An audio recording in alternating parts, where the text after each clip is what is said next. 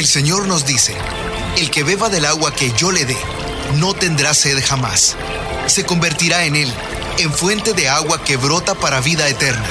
Y para conocer más de esa agua que nos da vida, Buenos días en el camino presenta El Cántaro, un segmento conducido por el padre José Román Flecha, doctor en teología moral, quien nos orienta sobre la verdad de nuestra fe.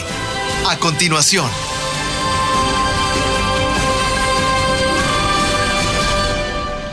Mis queridos hermanos y queridas hermanas, así es, soy el padre José Román Flecha, sacerdote presbítero de la diócesis de León en España.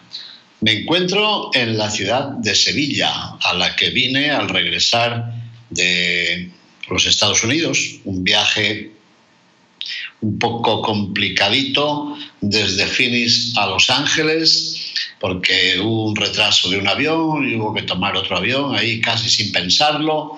Después unas cuantas horas de espera en el aeropuerto de Los Ángeles, mientras caía una lluvia impresionante sobre el aeropuerto, un largo viaje hasta Madrid y otro viaje en tren de alta velocidad hasta Sevilla.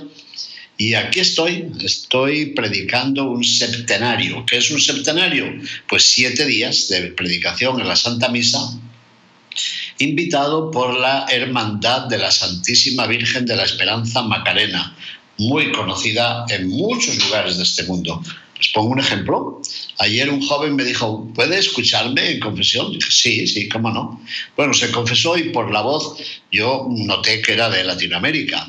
Y le pregunté, ¿de dónde eres? Me dijo, soy de tal país, de Panamá. Era de Panamá. Y eso es que pertenezco a la hermandad de la Macarena de Panamá. ¿Qué le parece? Sea que esto es bastante universal, parece. Muchos países, en muchos países existe esta hermandad de Nuestra Señora de la Esperanza Macarena.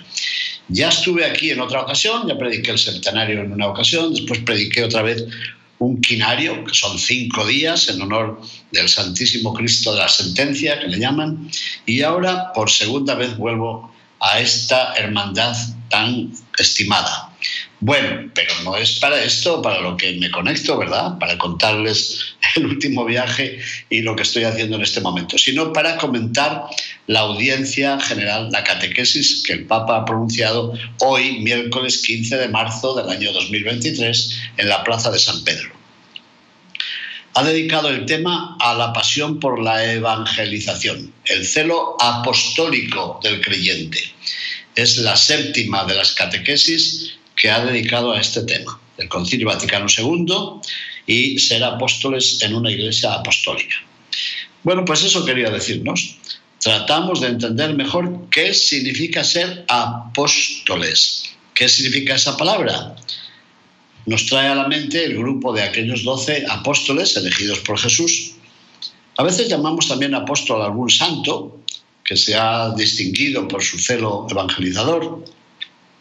También llamamos apóstoles a los obispos, lo son porque van en nombre de Jesús, pero nos preguntaba el Papa, escuchen, ¿somos conscientes que el ser apóstol se refiere a cada uno de los cristianos?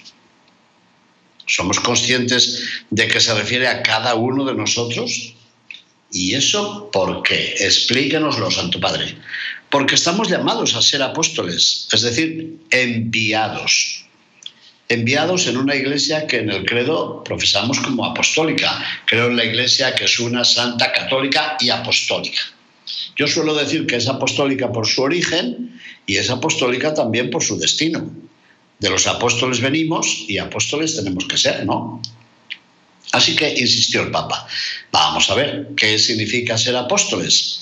Significa ser enviado para una misión ejemplar y fundacional es aquel acontecimiento en el que Jesús, una vez resucitado, se muestra a sus apóstoles y los envía al mundo, transmitiéndoles el poder que él había recibido del Padre Celestial y donándoles, entregándoles su espíritu.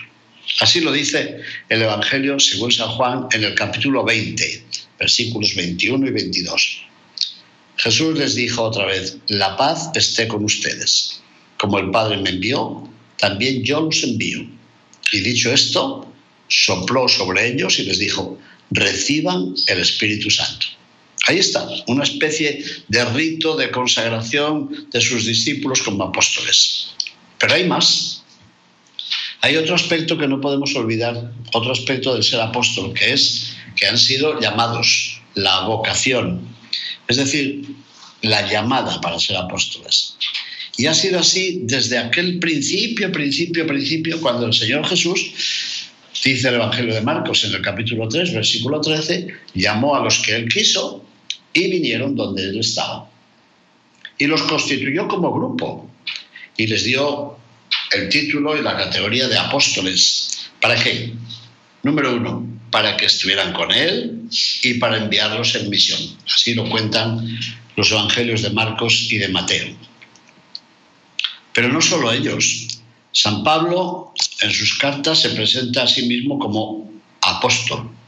Pablo llamado a ser apóstol, es decir, enviado. Así empieza la primera carta a los Corintios. Pero también la primera carta, perdón, en la carta a los Romanos, en el capítulo primero, dice Pablo, siervo de Cristo, apóstol enviado por vocación, escogido para el Evangelio de Dios. Hemos citado, sí, la primera carta a los Corintios, la carta a los Romanos y también en el comienzo de la carta a los cristianos de Galacia. Insiste en algo muy importante. Dice que es apóstol no de parte de los hombres, ni por mediación de hombre alguno, sino por Jesucristo y por Dios Padre que lo resucitó de entre los muertos. Dios, dice él, escribiendo a los Gálatas, Dios lo ha llamado desde el seno de su madre, fíjense, para anunciar el Evangelio entre los gentiles. Bueno, muchos textos evangélicos y apostólicos ha citado el Santo Padre esta mañana en su catequesis pronunciada en la Plaza de San Pedro para recordarnos que en las Sagradas Escrituras, en el Nuevo Testamento, se alude muchas veces a esta vocación, a este llamado a ser apóstoles. Bueno, pero esto quedó para ellos, ¿no? Y usted, no, yo no, yo soy carpintero, yo soy camionero, pero apóstol no, yo no tengo nada que ver. ¿De verdad lo dice usted? El Papa nos dijo esta mañana, miren, esa experiencia de los doce apóstoles y ese testimonio de Pablo nos interpelan, nos acuden, nos invitan también a nosotros hoy. ¿Cómo? Invitándonos examinar nuestras actitudes, nuestras elecciones, nuestras decisiones, teniendo en cuenta unos puntos fundamentales. A ver si sé yo recordarlos. Primero, todo depende de una llamada gratuita de Dios. Dios nos ha llamado gratuitamente. Segundo punto, Dios nos elige también para servicios que a veces nos parecen difíciles y que sobrepasan nuestras capacidades bueno, nos parece que no corresponden a nuestras expectativas. Tercero, la llamada recibida como don gratuito exige que nosotros correspondamos, correspondamos a ella gratuitamente. Recibimos gratuitamente el don y gratuitamente hemos de manifestarlo y transmitirlo. A ver, a ver, a ver, estos tres puntos yo creo que hay que recordarlos. Recordarlos para mí, porque si no se me olvidan, y para ustedes también. ¿Soy yo apóstol? Punto primero. Depende de una llamada gratuita de Dios. Segundo, ten en cuenta que el Señor te elige para unos servicios que a veces te parecen demasiado grandes, crees que tú no estás capacitado, pero Él te ayuda. Y tercero, aunque te ha llamado gratis, y precisamente porque te ha llamado gratis, tú y yo tenemos que responder gratuitamente. ¿Qué? Lo repito, la llamada las capacidades y la respuesta.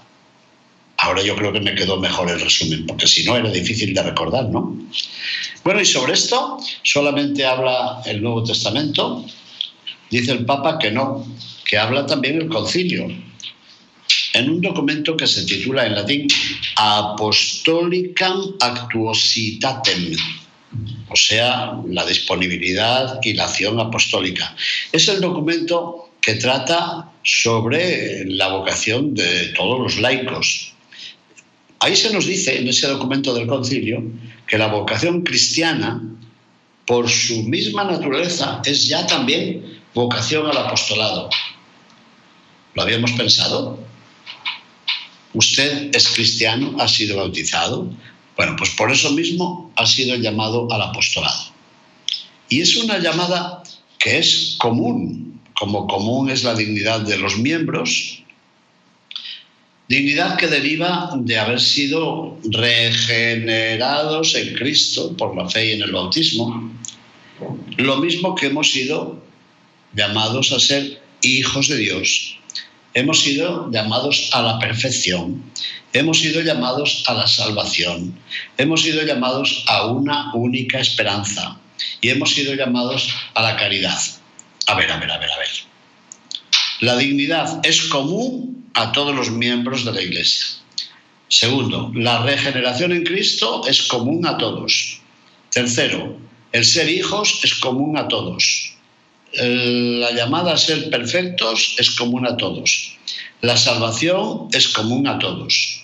La esperanza es común a todos y la caridad es común a todos. He ido contando por los dedos. Me parece que han salido siete, siete notas. Si todo eso es común, pues añadamos una más. También la vocación al apostolado es común. ¿Por qué repetir tanto lo de común?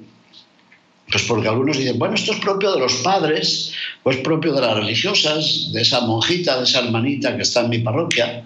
Y el Papa ha dicho, no, no, según el concilio, esto es común a todos los bautizados. Todos esos siete puntos, más el que hemos añadido después, son propios de todos.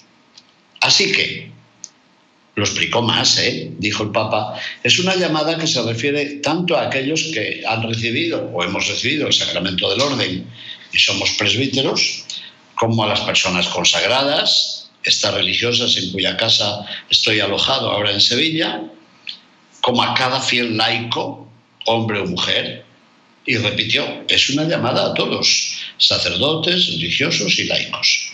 A ver, en concreto, Tú has recibido un tesoro, el tesoro a la vocación cristiana. Es una invitación y te ha llegado gratis. Pero si la has recibido, estás en cierto modo obligado a comunicarlo.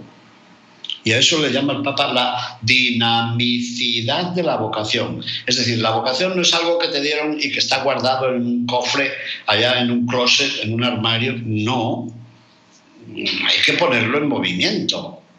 Te han llamado y tú estás llamado a transmitir esa vocación, esa llamada. Así es la vida, ¿no? También la vida física. A ti te engendraron tu papá y tu mamá, tú has crecido, posteriormente también has engendrado un hijo. ¿Quién sabe si ese hijo o esa hija ya tienen niños y tú eres abuelo o abuela? La vida es dinámica se recibe y, se pasa, se disfruta o se sufre a veces y se da. Bueno, pues algo parecido ocurre con la vocación. Se recibe, se disfruta, se vive, se celebra y se pasa a los demás. Yo creo que esto que ha dicho hoy el Papa es muy fácil de entender. A lo mejor no es fácil de llevar a la práctica, como no es fácil tampoco la transmisión de la vida, como sabemos, ¿no? Pero el Papa nos ha dicho que esa llamada nos prepara para desempeñar nuestra tarea apostólica y desempeñarla de una forma activa y creativa. Algo de eso prediqué ayer por la noche en la Basílica de la Macarena. Por cierto, fue una predicación un poco complicada, porque en medio de la predicación se apagó la luz, no solamente en la Basílica, sino en todo el barrio. y no se me no se me ocurrió otra cosa que bajar del presbiterio y acercarme a la gente y hablar a oscuras, sin luz. Bueno, sin luz. El altar de la Santísima Virgen estaba iluminado por, no sé, si cientos de, velas de una forma muy artística. Así que los fieles que estaban en la basílica quedaron admirados. Toda la basílica a oscuras, sin luz eléctrica, pero el altar de María muy iluminado fue precioso. Bueno, pues en ese momento yo estaba predicando sobre eso mismo, diciendo que como María que se puso en camino para ir a visitar a su pariente Isabel, también nosotros estamos llamados a ponernos en camino y a vivir lo dinámico de la vocación. Eh, hablaba de que no estamos llamados a vivir en una vida acomodada, acostadita, bien sentada, apoltronados, como se dice aquí, en una poltrona, en un buen butacón. No, hemos sido llamados para desempeñar de forma activa y creativa nuestra vocación apostólica. Eso estaba predicando cuando se apagó la luz, forma activa y creativa. Pero bueno, aún a oscuras pude seguir diciendo forma activa y creativa. Y esto teniendo en cuenta que en la Iglesia hay una gran variedad de ministerios, sí, pero hay unidad de misión. Todos hemos sido llamados a la misión, aunque de formas distintas unos por el ministerio de la predicación, otros por la profecía, otros por el servicio a los enfermos, como estas hermanas siervas de María, en cuya casa estoy.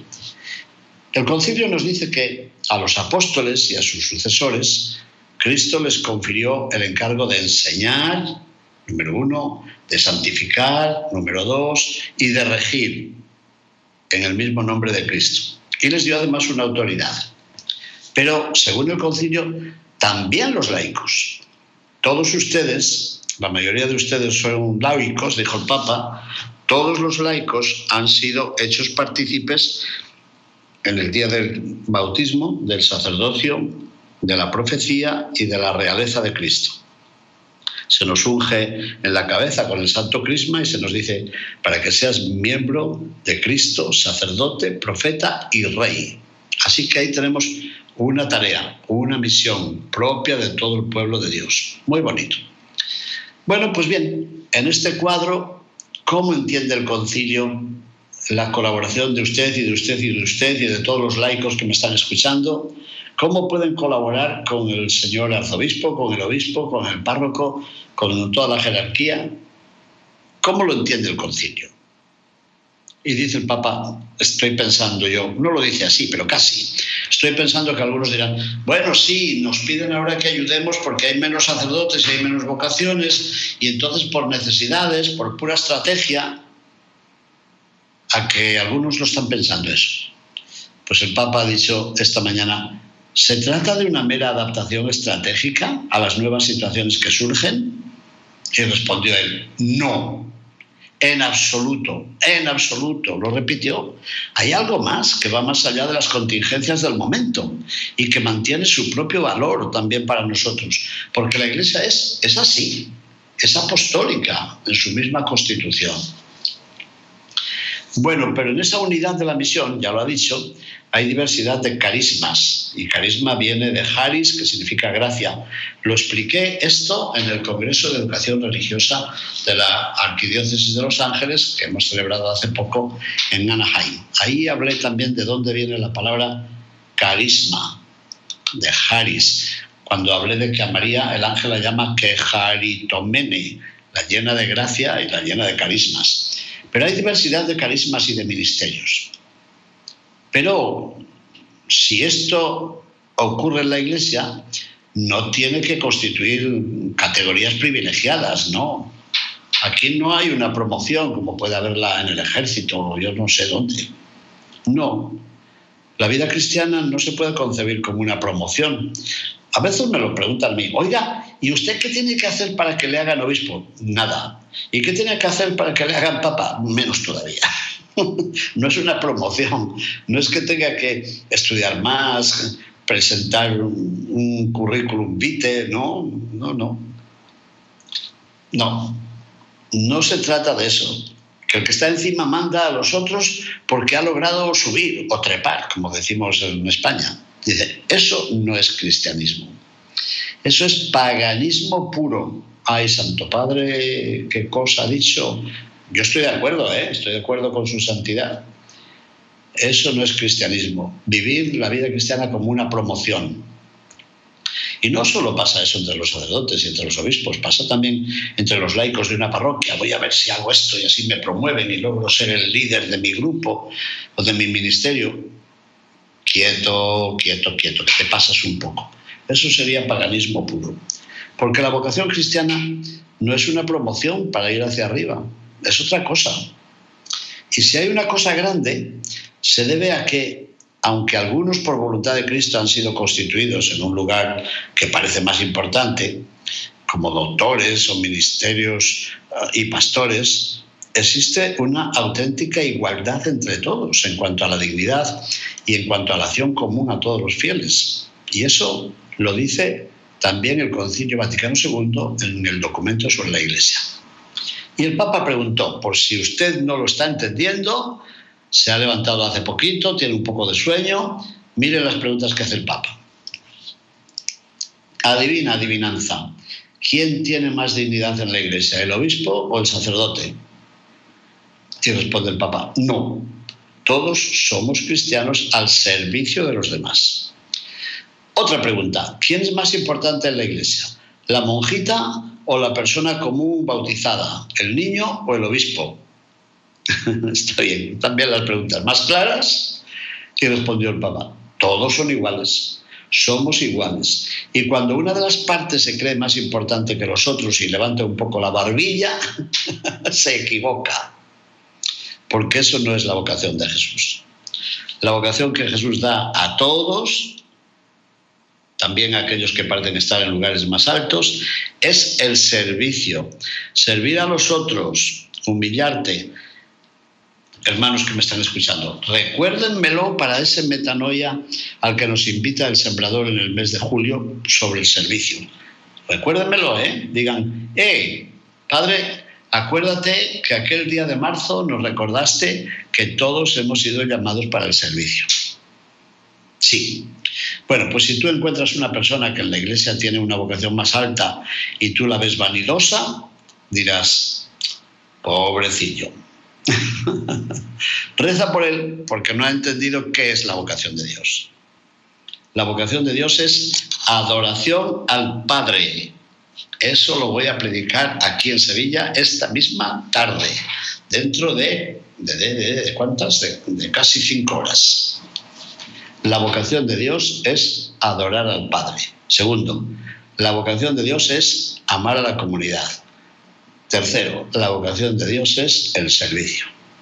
Esto es el apóstoles. Este es el testimonio de los apóstoles. Que no se me olvide, la vocación de Dios es adorar al Padre, amar a la comunidad y servir a mis hermanos. Para eso hemos sido llamados. Eso significa ser apóstoles. Bueno, ¿y eso de la igualdad qué? Bueno, pues la igualdad en dignidad nos pide pensar reflexionar, preguntarnos. ¿Reflexionar sobre qué? Sobre muchas cosas, muchos aspectos de nuestras relaciones. Por ejemplo, ¿somos conscientes del hecho de que con nuestras palabras podemos dañar la dignidad de las personas? Mire, padre, es que yo soy muy mitotero, yo hago juicios sobre los demás. No debemos hacerlo. ¿Sabemos que con nuestras palabras podemos dañar la dignidad de las personas? ¿Sabemos que podemos arruinar las relaciones dentro de la iglesia? Mientras tratamos de dialogar con el mundo, ¿sabemos también dialogar entre nosotros, los creyentes? Otra son palabras y preguntas del Papa. ¿eh? En la parroquia, ¿vamos uno contra otro o una contra otra? uno habla mal del otro para trepar más arriba? Ay, ay, ay, ay, ay, ay. Otra pregunta más, si sabemos escuchar para comprender las razones que tiene el otro o la otra, o nos imponemos. Y a veces nos imponemos no con violencia, no gritando, sino con palabras suavecitas, pero tratamos de imponernos a los demás. Bueno, pues son unas cuantas preguntas para el examen de conciencia, ¿no? En consecuencia, dijo él, escuchar, humillarse, estar al servicio de los otros, esto es servir, esto es ser cristiano, esto es ser apóstol. Escuchar, humillarse y estar al servicio de los demás. Bueno, pues terminó el Papa diciendo, queridos hermanos, queridas hermanas, no temamos plantearnos estas preguntas. Hay que recordarlas siempre. Y para eso, a ver, salgamos a toda prisa, huyendo de la vanidad. Es que yo, yo hago, yo pinto, yo hago, yo. Huyamos de la vanidad. Huyamos de la vanidad de los puestos que hemos alcanzado. Todos, también yo. Y es verdad que les he contado, salí, vine, tomé el avión, llegué aquí. Bueno, eso dilo como servicio y para animar a tus hermanos que te escuchan, pero no para subirte al árbol de la vanidad y decir, fíjense qué importante soy. Que no, que no, Moreno, que no. Huyamos de la vanidad, de la vanidad de los puestos. Estas palabras nos pueden ayudar a mirar a ver la forma en la que vivimos nuestra vocación bautismal cómo vivimos nuestra forma de ser apóstoles en una iglesia apostólica. Una iglesia que está al servicio de los demás, que tiene que estar al servicio de los demás. ¿Estamos de verdad al servicio de los demás? En la casa, en el hogar, en la parroquia, en la radio, en la estación de radio, en esta basílica de la Virgen de Nuestra Señora de la Esperanza, Macarena. ¿Estoy al servicio de los demás? Bueno, pues el Papa nos pide que vivamos esta humildad. Y luego ha dado las gracias a los visitantes que habían acudido a la Plaza de San Pedro y a todas las personas, también pertenecientes a los partidos políticos de allá de Argentina, que se han unido para firmar una carta de saludo con motivo del décimo año del pontificado. Ya saben que se cumplen 10 años el día de San José, este próximo domingo. Se cumplen 10 años de, de su toma de posesión, digamos, del ministerio petrino, del Supremo Pontificado. Y el Papa ha agradecido este gesto de, de felicitación. Dice, se me ocurre decirles, así como se han unido para firmar esta carta, qué lindo que se unan también para hablar, para discutir, para llevar la patria adelante. Que Jesús los bendiga. Me ha gustado, no ha perdido la ocasión. Se han unido para felicitarme a mí, dijo el Papa. Únanse también para ayudar al pueblo. Está bien. Bueno, pues Santo Padre, muchísimas gracias por estas ideas que nos ha dado sobre la tarea apostólica, que es común a todos los bautizados y a cada uno lo lleva, nos lleva adelante de manera activa y creativa, según los dones y según los carismas que hemos recibido cada uno. Muy bien, mis queridos hermanos, desde la hermosa ciudad de Sevilla, impregnada del aroma de las flores de las naranjas, de los naranjos, la flor de azahar, que tiene un perfume impresionante, agradabilísimo. Toda la ciudad huele a la flor de azahar, porque hay muchos naranjos por todas partes, toda la ciudad. Bueno, pues desde Sevilla, con el aroma de la flor de azahar, les mando a todos una bendición. En el nombre del Padre y del Hijo y del Espíritu Santo. Amén. Y un abrazo. Bendiciones, hermanos. Buenos días en el camino presentó El Cántaro con el Padre José Román Flecha. Esperamos que hayas disfrutado de este mensaje producido por El Sembrador.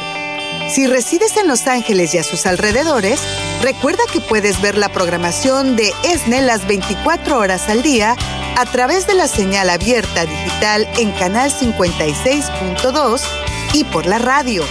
También nos puedes escuchar y ver por medio de la aplicación ESNE en tu celular. Búscanos en las redes sociales y en nuestro canal de YouTube como Noel Díaz ESNE. No te pierdas la gran variedad de mensajes y artículos religiosos para el crecimiento de tu vida espiritual. El número de nuestras oficinas es el 773-777-7773 y puedes visitarnos por internet a elsembrador.org. El Sembrador Nueva Evangelización Gracias por ser parte de esta gran familia. ¿Sabías que? La 540M en Salinas, California es la primera estación de ESNE, con programación 100% católica, totalmente en inglés, y la gran noticia es que la puedes escuchar en cualquier parte del mundo, a través de la página jesusthesower.com y de la aplicación ESNE. Pasa la voz a tus hijos, amigos y familiares que se comuniquen mejor en inglés para que reciban el mensaje de la palabra de Dios.